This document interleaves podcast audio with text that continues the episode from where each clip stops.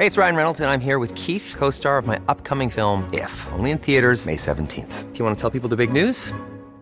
All right, I'll do. Sign up now and you'll get unlimited for $15 a month in six months of Paramount Plus Essential Plan on us. Mintmobile.com slash switch. Upfront payment of $45 equivalent to $15 per month. Unlimited over 40 gigabytes per month. Face lower speeds. Videos at 480p. Active Mint customers by 531.24 get six months of Paramount Plus Essential Plan. Auto renews after six months. Offer ends May 31st, 2024. Separate Paramount Plus registration required. Terms and conditions apply if rated PG. Heraldo Radio, la H se lee, se comparte, se ve y ahora también se escucha.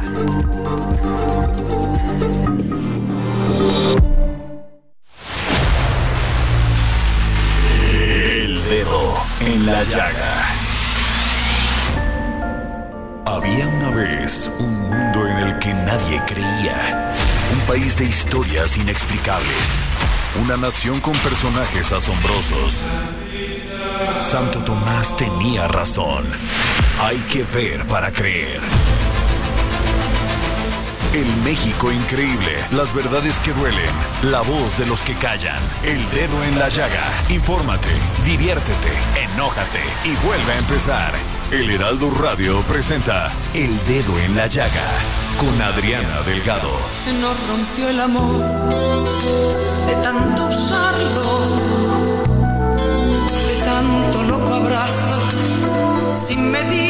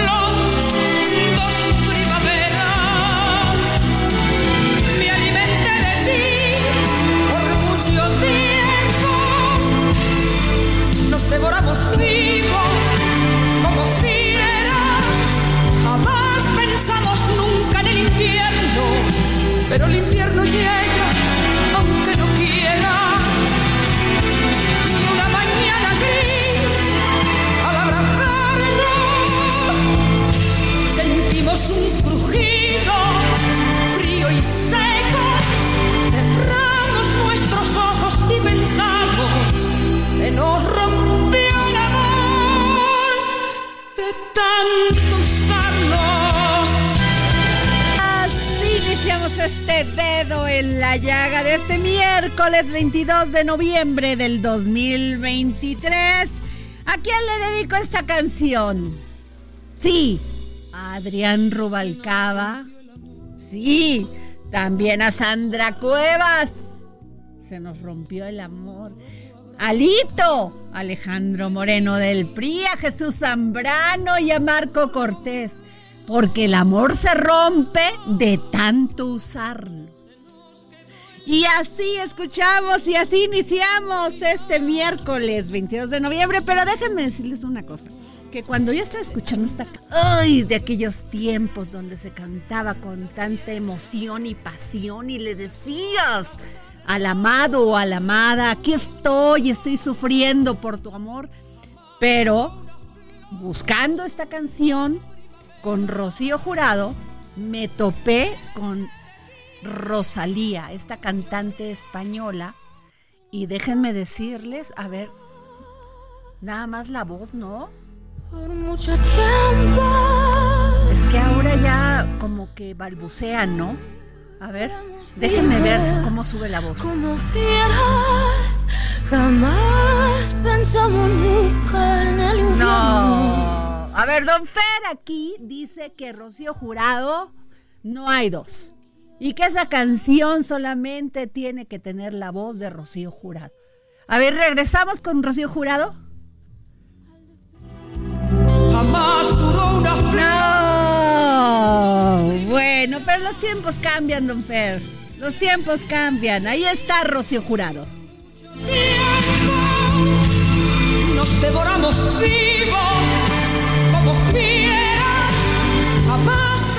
Nos devoramos vivos como fieras. Así pasa, así pasa en los partidos políticos, así pasa en la política mexicana. Se devoran vivos como fieras. Y bueno, nos vamos a nuestro primer resumen informativo con el gran Héctor Vieira. El presidente Andrés Manuel López Obrador dijo que el gobierno aún no ha recibido una respuesta de las compañías ferroviarias sobre la posibilidad de solicitar concesiones para el transporte de pasajeros en las vías que se usan para el traslado de carga. Recordó que en caso de que no lo deseen, la federación podrá hacer uso de estas para implementar este medio de transporte de vuelta en México. Aunque anteriormente había anunciado apoyo para el rescate de Altos Hornos de México, el mandatario federal aclaró que no se cancelará la deuda. No obstante, si algún ente económico extranjero se encuentra interesado en la compañía, se renegociarán los términos. El jefe del Ejecutivo Federal anunció que ya se tienen propuestas por parte del sector empresarial para el aumento al salario mínimo del próximo año. Comentó que aún falta la decisión de la industria privada, pero espera que para inicios de diciembre se dé a conocer el acuerdo. López Obrador señaló que su administración trabaja en conjunto con el gobierno de Estados Unidos para mejorar y ampliar los cruces fronterizos y agilizar filas de entrada hacia el vecino país del norte. Detalló que se terminará la ampliación de la aduana y se realizan los trámites necesarios. Además, solicitó apoyo al embajador Ken Salazar.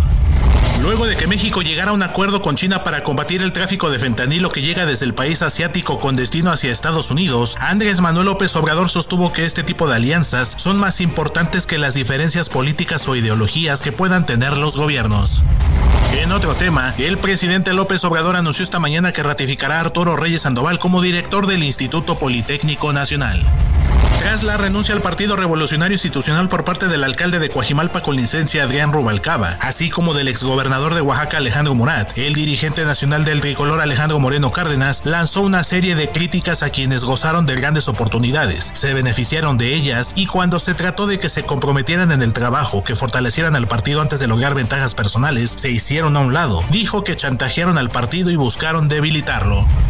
En un nuevo recordatorio de que no han entregado los 15 mil millones de pesos de sus fideicomisos para los damnificados de Acapulco, que la presidenta de la Suprema Corte de Justicia de la Nación, Norma Lucía Piña, ofreció devolver a la tesorería de la Federación para ese propósito, el presidente Andrés Manuel López Obrador consideró que en el seno de esta estructura hay muchos intereses y conservadurismo. El presidente de la Junta de Coordinación Política del Senado, Eduardo Ramírez Aguilar, estimó que esta semana se realizarán las comparecencias de quienes integran la terna para elegir a una ministra de la Suprema Corte de Justicia de la Nación, con el propósito de que la próxima semana su grupo parlamentario, es decir, Morena, tome una definición al respecto. El Pleno de la Suprema Corte de Justicia de la Nación desechó la solicitud de la Consejería Jurídica de la Presidencia para que el ministro Javier Lainez se declarara impedido de participar en la resolución de impugnaciones contra la desaparición de 13 fideicomisos del Poder Judicial. Por unanimidad, los ministros resolvieron que los impedimentos no proceden tratándose de acciones de inconstitucionalidad, pues no están previstos en la ley reglamentaria de estos juicios. En lo que podría ser el último intento de la cuarta transformación para resolver el desabasto de medicinas en el país, el presidente Andrés Manuel López Obrador le apuesta de nuevo al ejército y el 30 de diciembre será inaugurada la farmacia más grande del mundo, que estará instalada en Huehuetoca, Estado de México, que estará a cargo de la paraestatal Birmex que dirige el general Jens Pedro Lohmann. El Consejo Nacional para Prevenir la Discriminación CONAPRED llamó a respetar la identidad y frenar toda forma de exclusión contra las niñas indígenas y afromexicanas. Aquí al dedo en la llaga, son las 3 de la tarde con 8 minutos y ya me están tundiendo en las redes que porque yo porque me meto con Rosalía, pues no me metí con Rosalía, simplemente estoy poniendo que balbucea esta canción de Se nos rompió el amor con Rocío Jurado y si no me quieren creer, ya me vino a componer aquí el micrófono don, don, don Fer, que porque grito. A ver, pónganme a Rocío Jurado para que vean. A ver, Claudia. De voces a voces. Ah, no la tenemos. Uh, mi operador ya se acabó. No, ya empiezo con otra nota. Cuando la tengan me avisa. A ver, pues la Unión Europea destinó este miércoles ayuda humanitaria por el valor de 1.3 millones de euros a México para mitigar las consecuencias del huracán Otis, que el 25 de octubre impactó a Acapulco con categoría 5. Pues oye, muy buena lana, un millón, un, uno, bueno, podrían ser más generosos, ¿no? Sí, claro. ¿No? O sea, un millón de euros, un millón y medio. Bueno, pues yo hasta quería dar la nota porque dije, pues qué generosos, pero, Pero no. a lo dado, Adri.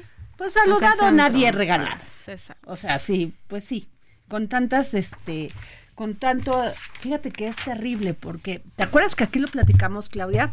El hecho de que de que después de toda esta catástrofe, desastre natural, se iba a venir algo que no estaban previendo.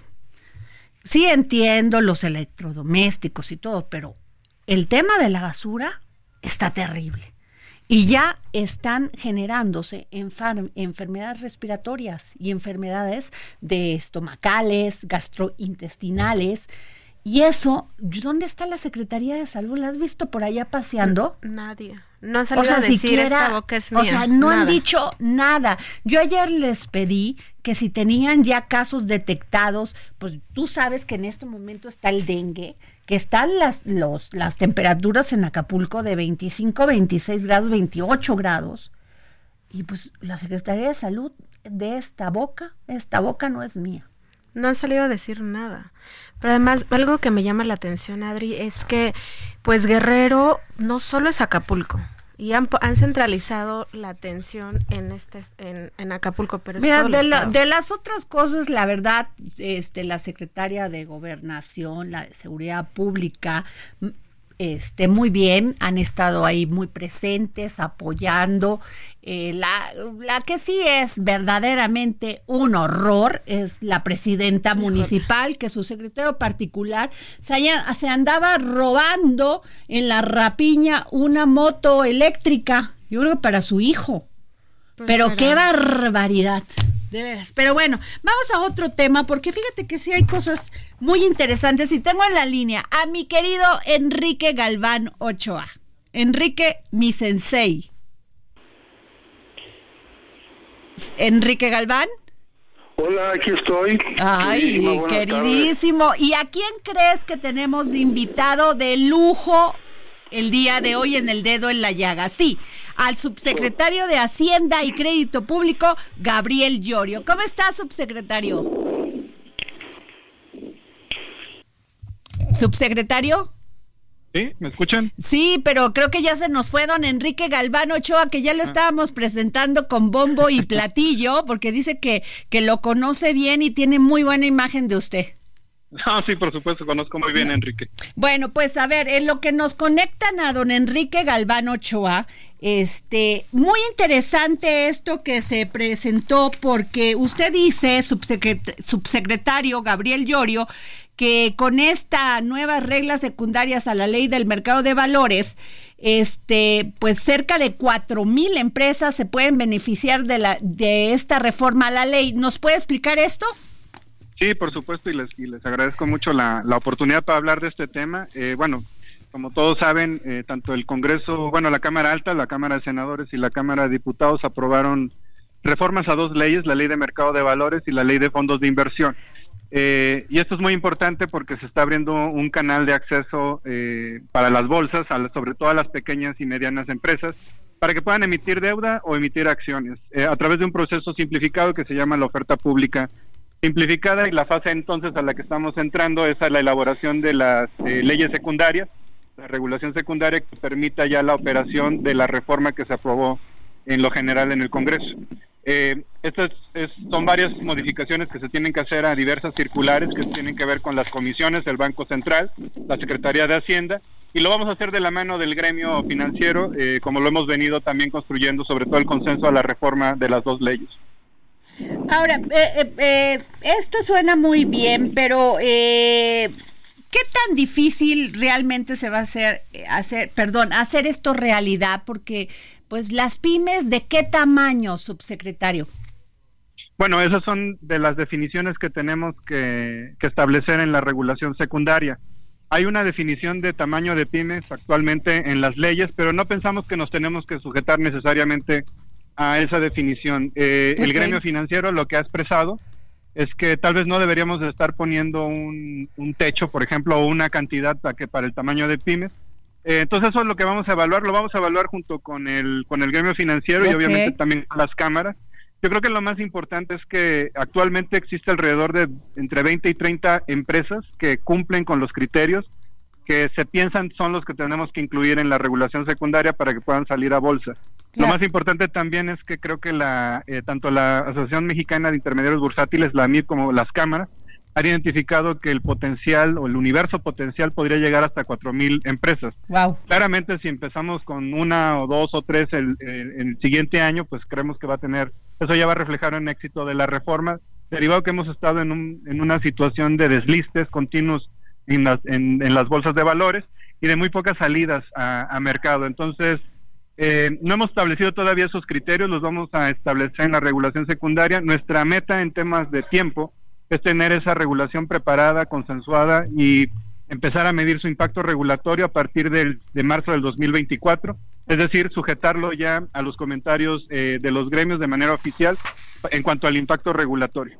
Muy bien, don Enrique Galván Ochoa ya lo tengo en la línea. Don Enrique, no se me vaya. No, aquí he estado siempre.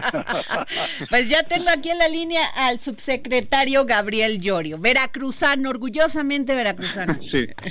Subsecretario, muy buenas tardes. Bueno, buenas quiero, tardes, aprovechar quiero aprovechar la oportunidad para felicitarte porque fuiste incluido como una de las 30 mentes más sostenibles de México por la revista Forbes, es decir, Mentes Brillantes de México. Es veracruzano. ahí está dicho todo entonces. Don Enrique. Yo quiero aprovechar la, la, la, oportunidad de tenerte aquí en el programa de Adriana, de Adriana Delgado, para hacerte una pregunta. Es imposible no tratar en estos días el asunto de Argentina.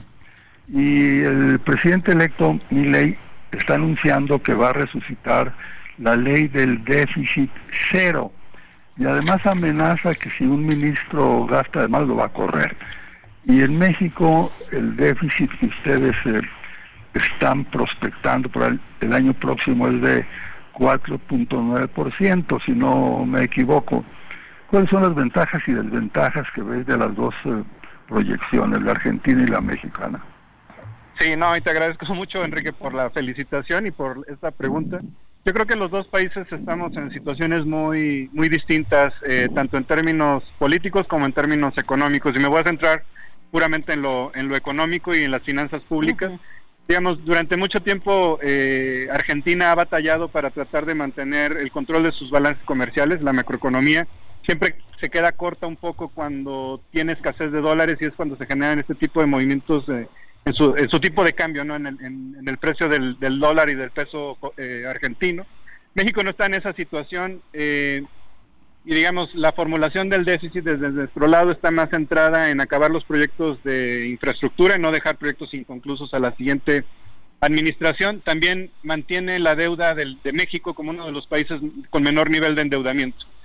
Nuestro tipo de cambio de hecho es flexible, entonces ha podido absorber movimientos o impactos que vienen del exterior. Inclusive vimos que se empezó a apreciar de manera muy importante durante los primeros ocho meses de este año. Eh, Argentina está en una situación muy diferente, con mucha presión sobre el tipo de cambio para una devaluación. Ellos tienen un tipo de cambio fijo, acumulación de, eh, digamos, de déficit muy grandes en la parte comercial, eh, una gran carga de subsidios que se han estado dirigiendo a las empresas, a las personas y a las empresas y por esa razón creo que el, el, presidente electo argentino ha establecido un objetivo de consolidación fiscal muy agresivo. No sabemos si van a tener éxito en lograrlo o no, pero digamos, hace sentido para ellos la derivada de la naturaleza en la y, la situación y contexto económico que está enfrentando Argentina, de escasez de dólares, presiones sobre la devaluación del tipo de cambio y una consolidación eh, importante en las finanzas públicas. En México hemos tenido ya una disciplina... Sí, perdón, Enrique. Sí, pero dependen de la lluvia. Estoy leyendo que su principal fuente de ingresos es la agricultura y necesitan que llueva, que no haya sequía para que haya dólares a fin de dolarizar la economía. Ese, eso me parece a mí un riesgo pues muy notable, ya que México para estabilizar su moneda, para tenerla estable, no depende de la lluvia, depende de otros muchos factores. No, sin duda, y, creo que este comentario es, muy relevante, Enrique, porque, digamos, eh, Argentina y otras economías, sobre todo en Sudamérica, dependen en su mayoría precisamente todavía del sector primario que genera valor agregado en, sus economías, pero que está sujeto precisamente a los vaivenes de los precios de los insumos, como el petróleo, energéticos, granos, etcétera. Cuando esos precios suben mucho, a estas economías les va muy bien y a veces pareciera que a nosotros no nos va tan bien. La, la, razón es que México tiene una economía mucho más compleja basada en manufactura y en, industria y también en servicios. Eh, y eso es lo que nos distingue sobre todo en la, en complejidad económica que tienen nuestras las, las, economías de México comparada con la de ellos. Lo que tú mencionas es muy importante porque efectivamente la agroindustria en Argentina es lo que genera primero el boom de, export, de importaciones y de perdón de exportaciones cuando llegan muchos dólares genera muchas compras muchas importaciones y es donde se quedan sin dólares. Esto sucede de manera recurrente cada tres o cinco años. Ves una crisis de fin de sexenio del presidente López Obrador con todos con, tu, con no, cuestión a ver dime. Nosotros, sí perdón es que se me escuché entrecortado. Sí, te preguntaba si ves, eh, si prevés alguna crisis de fin de sexenio del gobierno del presidente López Obrador. No, no vemos una, no vemos indicios de ninguna ni de recesión ni de crisis. El tipo de cambio en México es flexible y por lo tanto flota oferta y demanda, fuerzas de oferta, lo determinan las fuerzas de oferta y demanda. Tenemos un crecimiento bastante sólido, entre el 3 y el 4%, el siguiente año lo estamos viendo entre el 2.5 y 3.5, mucha llegada de capitales en términos de inversión extranjera directa, la relocalización de empresas se está materializando, todavía hay gente que no cree en eso, pero eh, se está reflejando en construcción, en, en la presión de los precios de las rentas, sobre todo en el norte eh, expansión de metros cuadrados de plantas industriales. Eh, por el otro lado, las remesas se mantienen fuertes y eso ha blindado el consumo. Yo creo lo más importante es que los programas sociales, junto con otras medidas de reformas laborales, están blindando el consumo interno y que es el motor de, crecimiento actualmente del país. Cerca del 70% de nuestro crecimiento depende de nosotros y eso eh, es lo que se está también reflejando en una fortaleza macroeconómica y de finanzas públicas. Nosotros no estamos viendo una situación en ese sentido.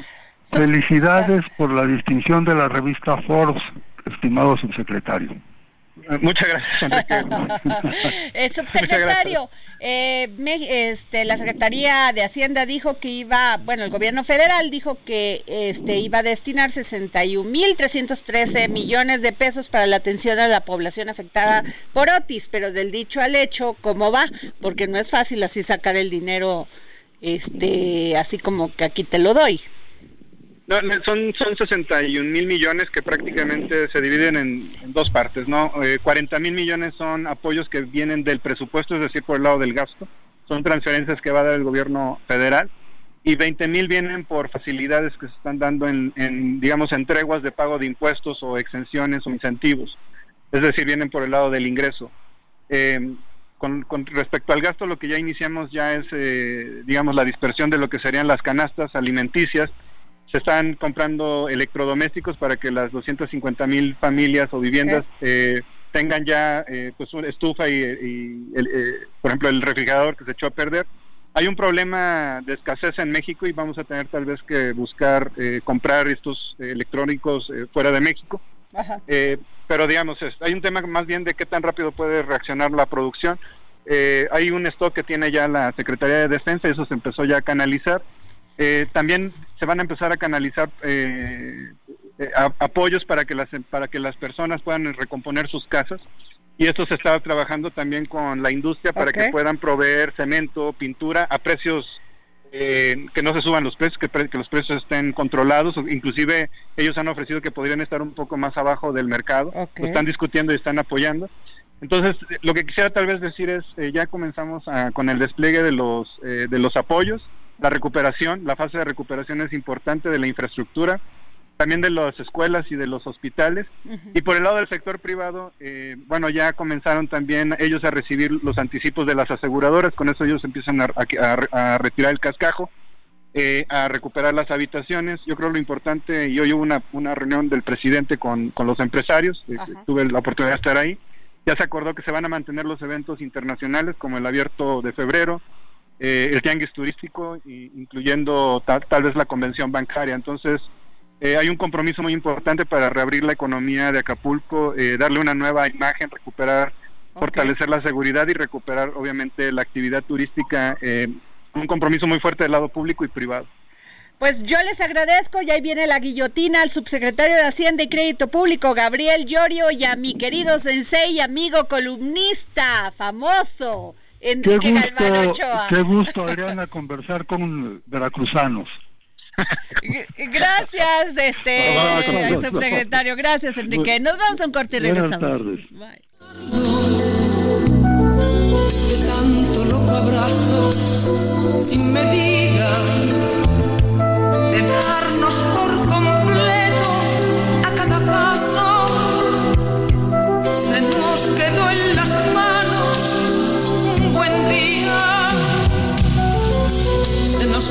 el amor de tan grandioso. Jamás pudo existir tanta belleza, las cosas tan hermosas. Sigue a Adriana Delgado en su cuenta de Twitter. Arroba Adri Delgado Ruiz. Además, te invitamos a enviar tus opiniones y comentarios en texto o por mensaje de audio a través de WhatsApp al 55 2544 3334. Y si quieres escuchar El Dedo en la Llaga de El Heraldo Radio, en cualquier momento y donde quiera que te encuentres, descarga el podcast disponible en Spotify y iTunes.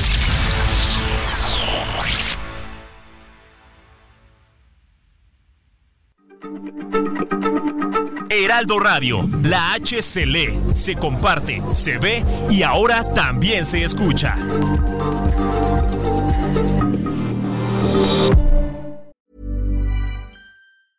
There's never been a faster or easier way to start your weight loss journey than with PlushCare. PlushCare accepts most insurance plans and gives you online access to board-certified physicians who can prescribe FDA-approved weight loss medications like Wigovi and Zepbound for those who qualify. Take charge of your health and speak with a board-certified physician about a weight loss plan that's right for you. Get started today at plushcare.com slash weight loss. That's plushcare.com slash weight loss. plushcare.com slash weight loss. Heraldo Radio, la H se lee, se comparte, se ve y ahora también se escucha.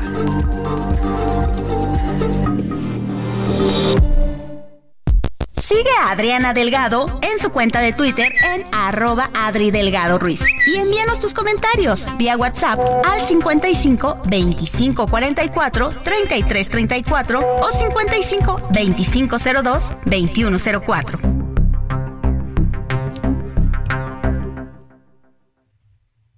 Y regresamos aquí al dedo en la llaga, son las 3 de la tarde con 30 minutos y ya está aquí en esta mesa de mente mujer Claudia Juárez. ¿Cómo estás, Claudia? Muy bien, Adri, muy buenas Muy tardes. rápido les comento que el día de hoy en el Congreso de la Unión se celebró una conferencia de prensa encabezada por la diputada Magdalena Núñez Monreal del Partido del Trabajo en compañía de un grupo de cooperativistas quienes denunciaron la ausencia de un Estado de Derecho en el municipio de Tula de Allende de esta entidad de cooperativa del Cruz Azul. Esta situación no le ha permitido recuperar materialmente la planta del cemento de cementos Cruz Azul ubicada en dicho municipio, lo que ha provocado la quiebra económica de la región y el incremento dramático de sus índices delictivos. ¿Cómo ves? Pues bien, eh, que se Bueno, desahogando. y bueno, pues nos vamos muy rápido con mi querido Erra Chabot. ¿Cómo estás, querido Erra? Hola, ¿qué tal Adriana? Muy buenas tardes. Gracias, querido amigo, como siempre, por tomarme la llamada para el dedo en la llaga. No, gracias a ti Adriana. Parece que pues el de lo que querían platicar o queríamos platicar era básicamente de esta eh, pues eh, Terrible, tregua- terrible. esta tregua, esta tregua acordada finalmente entre el gobierno de Israel y el grupo terrorista Hamas. Hay que entender que pues no estás negociando ni con un país normal, con esto no es la guerra entre Ucrania y Rusia, estás negociando con un grupo criminal que tiene además un modelo ideológico que se vuelve muy popular en la zona, el fundamentalismo islámico, y que bueno, pues terminó obviamente por apostar todo el 7 de octubre entrando a territorio israelí y asesinando a mansalva a cientos y cientos de israelíes y secuestrando incluso a bebés. Ahora, ¿por qué? Porque aquí la pregunta es, ¿por qué el grupo Hamas estaría interesado en un cese del fuego en este momento? Y esto te lo respondería básicamente, Adriana, bajo el principio de que pues se trata de un acto sin duda de debilidad. El avance del ejército israelí dentro de Gaza los ha hecho replegarse hacia la zona sur y en este momento eh, la necesidad de tener una especie de eh, cuatro o cinco días de eh, no ataques por parte de Israel les permitiría a ellos, uno, obviamente tratar de proyectarse a nivel internacional, reorganizarse internamente y a partir de ello, pues eh, recordar que le va a ser más difícil a Israel reanudar los ataques una vez que el cese del fuego se haya establecido. Para la parte israelí, pues por supuesto que fue muy doloroso porque están hablando solamente de los 240 eh, prisioneros que tienen, rehenes que tienen, es la liberación de 50, básicamente los niños, entre nueve meses el más chico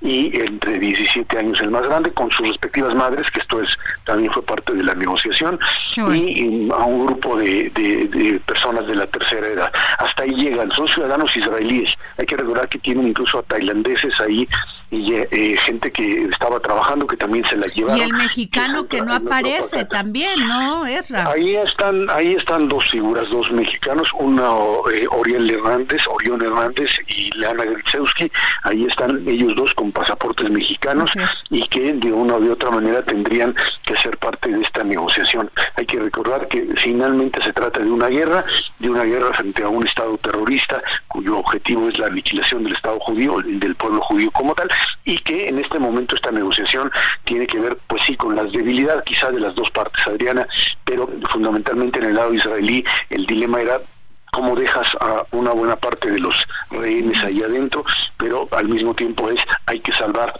la mayor cantidad de vidas y bueno, en ese esquema se hace esta este fuego donde los palestinos o la resistencia islámica jamás va a recibir alrededor de 150 a 300 personas, mm, eh, básicamente muchos detenidos por no por crímenes no graves, no se está, digamos, eh, liberando a terroristas que hubieran estado, como dicen, con, mano, con la sangre en las manos, son básicamente que, pues, gente que trató de acuchillar a un soldado o a un civil, etcétera, que no lo logró y que estás hablando básicamente de menores de edad, que recordar que el adoctrinamiento se hace en esa, en esa etapa, eh, menores de edad y básicamente pues eh, también mujeres que están en esa, en esa condición, Mariana.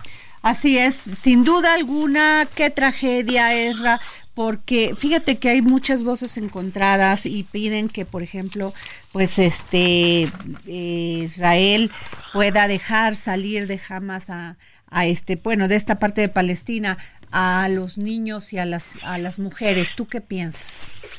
Em, lo que está Hamas haciendo en este momento es, eh, esto va a ser en los próximos cuatro días eh, Hamas está permitiendo dejar alrededor de 10 personas diarias.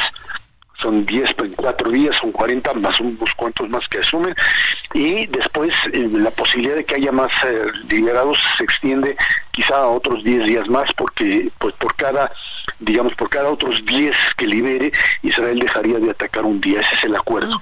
Eh, la Cruz Roja tendría que entrar a, a revisar a los a los que se quedan ahí adentro, en la parte sur de la franja de Gaza, y esto es lo que pues de una manera clara nos lleva a pensar que esto, por un lado, puede liberar a esta, a esta, a estos secuestrados y por otro lado, pues puede permitir algún tipo, dicen, de acuerdo diplomático, lo que yo lo veo sumamente difícil, dado el crimen que cometieron. Si estuvieras hablando de un atentado terrorista, de una incursión de cohetes, eh, etcétera, pero pues eh, masacrar a mil personas en, en seis, siete horas y, y te intentaron, pues por supuesto van a entrar, es algo que difícilmente el Estado de Derecho puede, puede tolerar, Adriana. Gracias, querido Erra Chabot, gracias, amigo, como siempre, todo mi cariño contigo. Igualmente, ya sabes que es mutuo. Muchísimas gracias. Gracias. Y bueno, nos vamos con Carlos Navarro.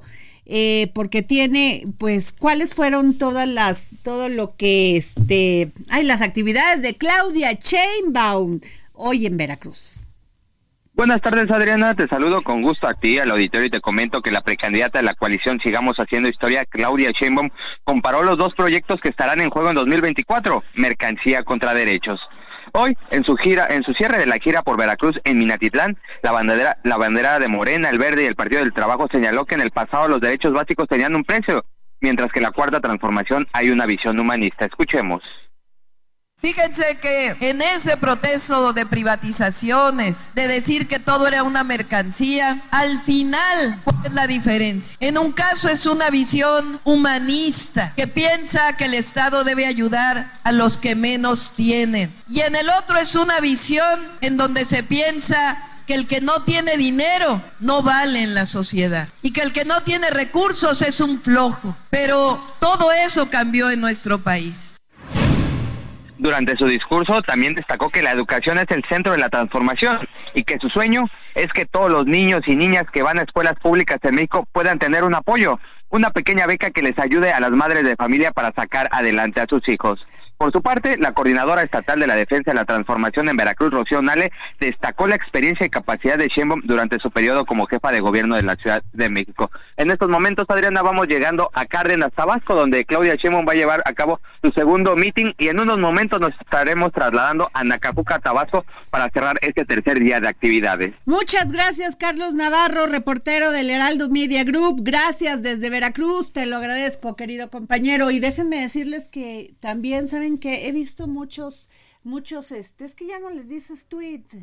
Ni, bueno, ahora tienen muchos nombres. Bueno, las redes sociales que estuvieron acompañado, acompañando a Claudia Chema mucho, este, mucho compañero del sindicato petrolero, ¿eh? Me dio gusto porque ya ves que habían estado, eso sí se, eso habla de tejido, de tejido político, porque el sindicato petrolero había estado con Adán Augusto y como quieras o no, la competencia siempre, pues como que por tú, ¿por qué te vas con ella? O tú no estás conmigo, pero pues logró ya Claudia Sheinbaum hacer ese tejido fino en lo político y todo lo de todo el sindicato petrolero apoyándola en Minatitlán. Y que es uno de los sindicatos. No, más bueno, fuertes en el país. fuertísimo, fuertísimo. Y nos vamos con nuestro compañero Federico Guevara, corresponsal del Heraldo Media Group desde Chihuahua, porque allá está Xochil Gálvez.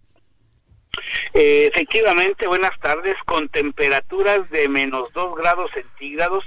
Eh, Xochitl Gálvez recibió eh, este frío polar que estamos sufriendo y cerró su gira de trabajo realizada en el estado de Chihuahua, durante lo cual visitó a Ciudad Juárez, la capital del estado, Chihuahua, el municipio de Delicias y por último finalmente Cuauhtémoc, Cuauhtémoc, Chihuahua, que es la entrada es la puerta grande a la Sierra Tarahumara.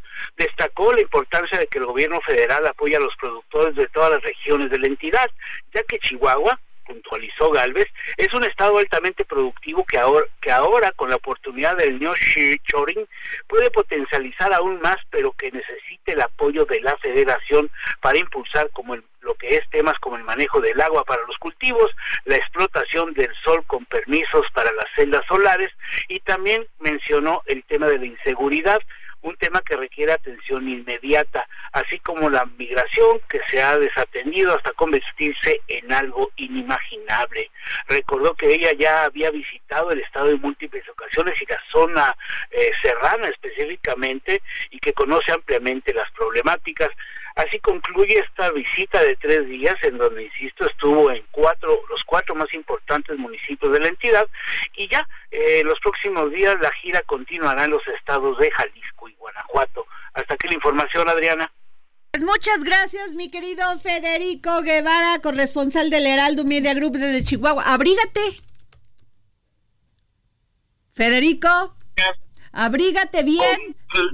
Claro que sí. Ponte una chambrita, como decía mi abuelita. Ya traigo, como decía la mía, ya traigo hasta guardapedos. Ah, no, sí, bueno, sí. Ese no me lo prestes, ¿eh? No, no, no, no, eso es hijo personal. muchas gracias, muchas gracias. Y nos vamos con Alejandro Montenegro, corresponsal del Heraldo Media Group desde Coahuila, porque allá anda Samuel García, que esperamos que ya salga. ¿Qué tal? Alejandro. Muy buenas tardes, Adriana. Te saludo con mucho gusto desde Coahuila, donde, como bien comentas, bueno, pues el precandidato del Movimiento Ciudadano a la presidencia de la República, Samuel García, va a continuar con sus actividades precisamente de pre-campaña, luego de que ayer estuviera en, Saltillo, en la capital del estado, donde eh, sostuvo un par de eventos eh, en la pega de Calcamonías y posteriormente en un encuentro con jóvenes. Comentarte que en ese encuentro que tuvo por la noche con jóvenes, bueno, pues le respondió un poco a Mario Delgado, quien lo eh, criticó duramente el día de ayer bueno, pues él comenta que eh, son precisamente los eh, candidatos de Morena, precisamente la precandidata Claudia Sheinbaum, quienes han estado violando la ley con actos anticipados de campaña. Aprovecho ese momento para mandarle ese mensaje a Mario Delgado, dirigente nacional de Morena. Y bueno, pues comentarte, Adriana, que para el día de hoy eh, Samuel tiene programados dos eventos por acá en Coahuila, ahora se traslada al municipio de Monclova, en la región centro, en donde, bueno, pues a las 18 horas, a las 6 de la tarde, va a tener una actividad de pega de calcomanías en un bulevar muy transitado de esa ciudad y posteriormente a las 7 de la noche tendrá una cena con empresarios precisamente de la región centro de Coahuila. Esas son las actividades de Adrián, de, perdón, de Samuel Adriana. Oye, ¿y cuándo piensas salir de esta zona? Porque pues Coahuila está pegadito ahí Saltillo a Monterrey, a Nuevo León. Ya debe de venir acá para el sur, enfrentarse a los electores. Así es, Adriana, pues precisamente eh, todavía estos días va a estar por acá, e incluso mañana también tiene eventos en otro municipio por acá de Coahuila todavía por confirmar, sin embargo, bueno, pues después tendrá que ir a, precisamente al resto de los estados de la República. Por el momento está concentrado precisamente en esta zona, sin embargo, bueno, pues obviamente después tendrá también que eh, visitar los otros rincones del país, Adrián. Muchas gracias, Alejandro Montenegro. Y bueno, este, tengo la línea, fíjense, Claudia, este, Daniela, a la señora Cristina Sánchez, esposa de Fernando Esteban Parra Morales, maquinista del Yate Litos y porque están protestando y piden la intervención de la Marina para encontrar a cuatro tripulantes de yate Litos que pues encontraron esta catástrofe del huracán Otis. ¿Cómo está, señora Cristina? Pues estamos este, desesperados por, por la ayuda que, que estamos solicitando a la Marina que es este a la ampliación de la búsqueda a millas mar adentro y este hacia las costas de Oaxaca y Michoacán. ¿Qué les ha dicho la Marina? Porque pues, en las notas, en las notas periodísticas, en las notas que dan a cuenta la, el gobierno federal, la alcaldía de, de Acapulco, parece que nadie desapareció en el, en el, en el mar. Pues es mentira, o sea, el primer contacto que nosotros hicimos ahí en la Marina, pues nos decían que no había rescates, que no estaban en la lista. Este, después hicimos un poco más de presión y cuando hicimos el primer pantón nos, nos este, recibió la fiscalía. La fiscal nos comentó que ellos no están capacitados para lo que es búsqueda en mar. Eh, no tienen ellos el equipo necesario y no tienen a los especialistas, así es que dependían totalmente de la Marina. ¿Quiénes eran estos cuatro tripulantes, señora Cristina Sánchez? Pues Fernando Esteban Parra Morales, Su esposo. Eh, mi esposo que es el maquinista, Ulises Díaz Salgado que es el capitán, Abigail Andrade que es la hostess y este Alejandro Sandoval Urarte que es el marinero. ¿Hasta qué hora supo ese día? Perdón que le pregunte esto, señora Cristina Sánchez, y toda mi solidaridad. ¿Hasta qué hora usted supo de sus, de, sus familiares? Ok, eh, yo el último contacto que tuve con mi esposo fue entre las once y media, doce, que me comentó que se iban a mover de la Marina de Puerto Marqués, que es donde ellos pertenecían, se iban a ir al área de la base naval para refugiarse, porque en la Marina este, las protecciones que debe tener la Marina, donde estaban ellos amarrados, no las tenían entonces eh, se supone que el oleaje pues entraba todo lo que da y se rompían las vitas donde ellos se amarraban. Entonces este se movieron a, refugiarse, que es lo que la mayoría de las embarcaciones hicieron, se movieron a la base y este ahí yo perdí comunicación con él. O sea, usted pierde comunicación con su esposo Fernando Esteban Parra Morales quien era el maquinista de Yatelitos de entre 11 y 12 de la noche. Así es. Nunca más tuvo contacto. No, así es. Eh, la primera búsqueda que nosotros hicimos fue ir a preguntar a la Marina Puerto Marqués, donde nos comentaron personas que habían logrado salir que el yate se había hundido. Eh, nos movimos a Capitanía y Puerto de Acapulco, donde nos dijeron que ellos perdieron comunicación esa misma noche, que sus embarcaciones se habían hundido y que ellos iban a esperar que la Marina entrara. Ya de ahí nos moví, me moví a la Marina a, checar, pues y me dijeron que no estaba en la lista de hospital, del hospital, no, no me dejaron entrar y que no había rescates, que ese día no estaban haciendo rescates. Claudia Juárez. Buenas tardes, señora. Le saluda Claudia Juárez. Eh, me gustaría preguntarle también con mucho respeto si por parte de la empresa han tenido algún tipo de ayuda, qué les han dicho, porque finalmente pues ustedes quedan en el desamparo no solo porque no sean de sus familiares, también en el desamparo económico. Bueno, en el caso de la embarcación este sí hemos tenido contacto con el dueño, nos ha ayudado a hacer búsquedas en privado. De hecho, las primeras búsquedas que, que se realizaron las hicimos nosotros en privado. Fue muy difícil porque en Acapulco no quedó parada ninguna embarcación que pudiera salir. Entonces eh, se tuvo que salir vuelos de Toluca y de Cihuatanejo porque aquí en Acapulco no están dando permisos, cosa que igual le pedimos a la Marina, que, que nos dieran permisos para hacer vuelos privados, para buscar millas mar adentro, pero ellos dicen que ellos no pueden autorizarlo, que es con el aeropuerto, el aeropuerto dice que es con la Marina y no no no nos brindan una ayuda donde digan, digan, ¿sabes qué? Tienes que hacer esto para tramitar esto, o sea, simplemente dicen que no.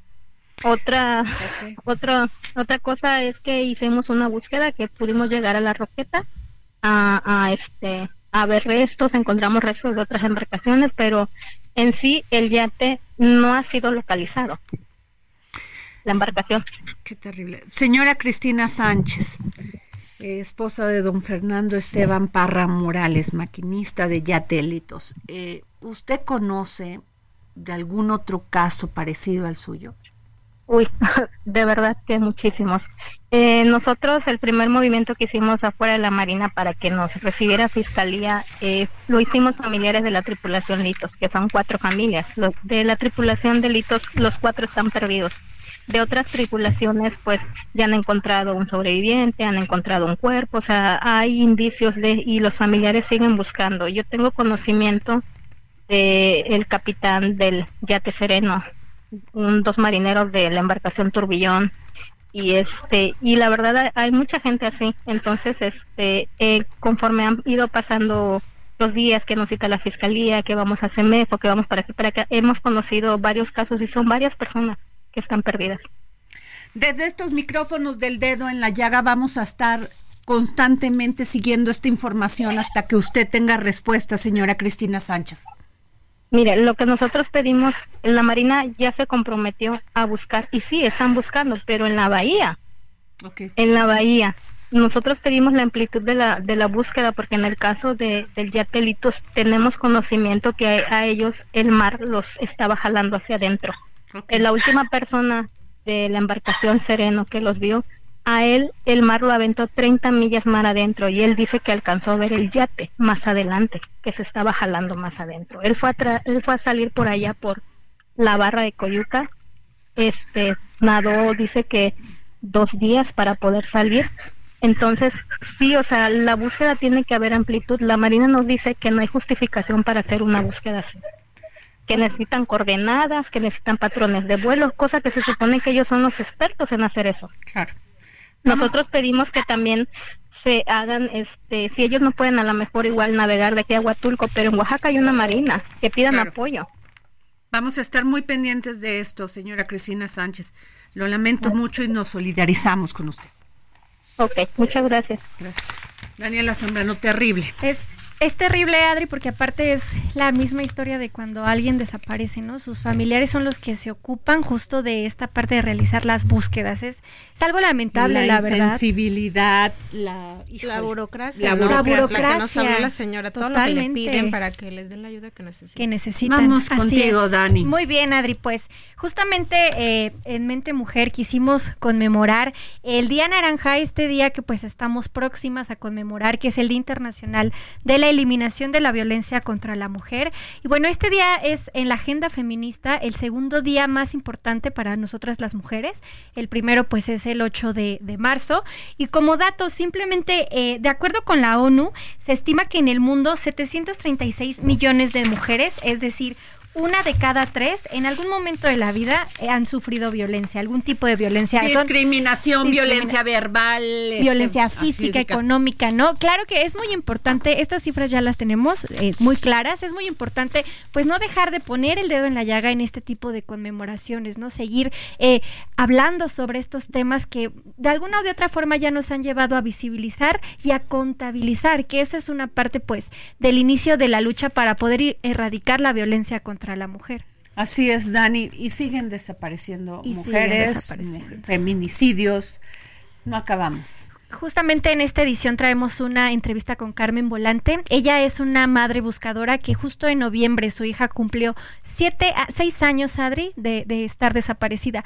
Carmen Volante fue una de las mujeres que inició las búsquedas de personas desaparecidas en la Ciudad de México. Y bueno, es pues tristemente la misma historia que ahorita acabamos de escuchar. ¿no? O sea, la, la, la gente pierde a sus familiares, a sus seres queridos y pues tienen que iniciar las búsquedas. Y la verdad, las mujeres no estoy diciendo que se olvide de parte de los hombres, pero las mujeres son nuestros hijos. Claro. Nuestras hermanas, nuestros hermanos. Nuestros maridos. Nuestros maridos. Y no descansamos hasta que por lo menos sentir paz y consuelo. Así es, Adri. Es algo muy lamentable, la verdad. La verdad, y lo que mata es la insensibilidad, la crueldad con la que te dan una respuesta para decirte no se puede. O ni siquiera una respuesta, muchas veces largas. O sea, es terrible lo que está pasando y esto de que nos acaba de comentar la señora Cristina y, y, pues esta desaparición de su esposo Fernando Esteban Parra Morales, ojalá la escuche el gobierno federal porque él era maquinista de yate Litos y ella tiene todavía la esperanza de que esté vivo. De que esté vivo. Así es. Nos vamos. Se nos rompió el amor de tan grandioso. Jamás pudo existir. El Heraldo Radio presentó El Dedo en la Llaga con Adriana Delgado.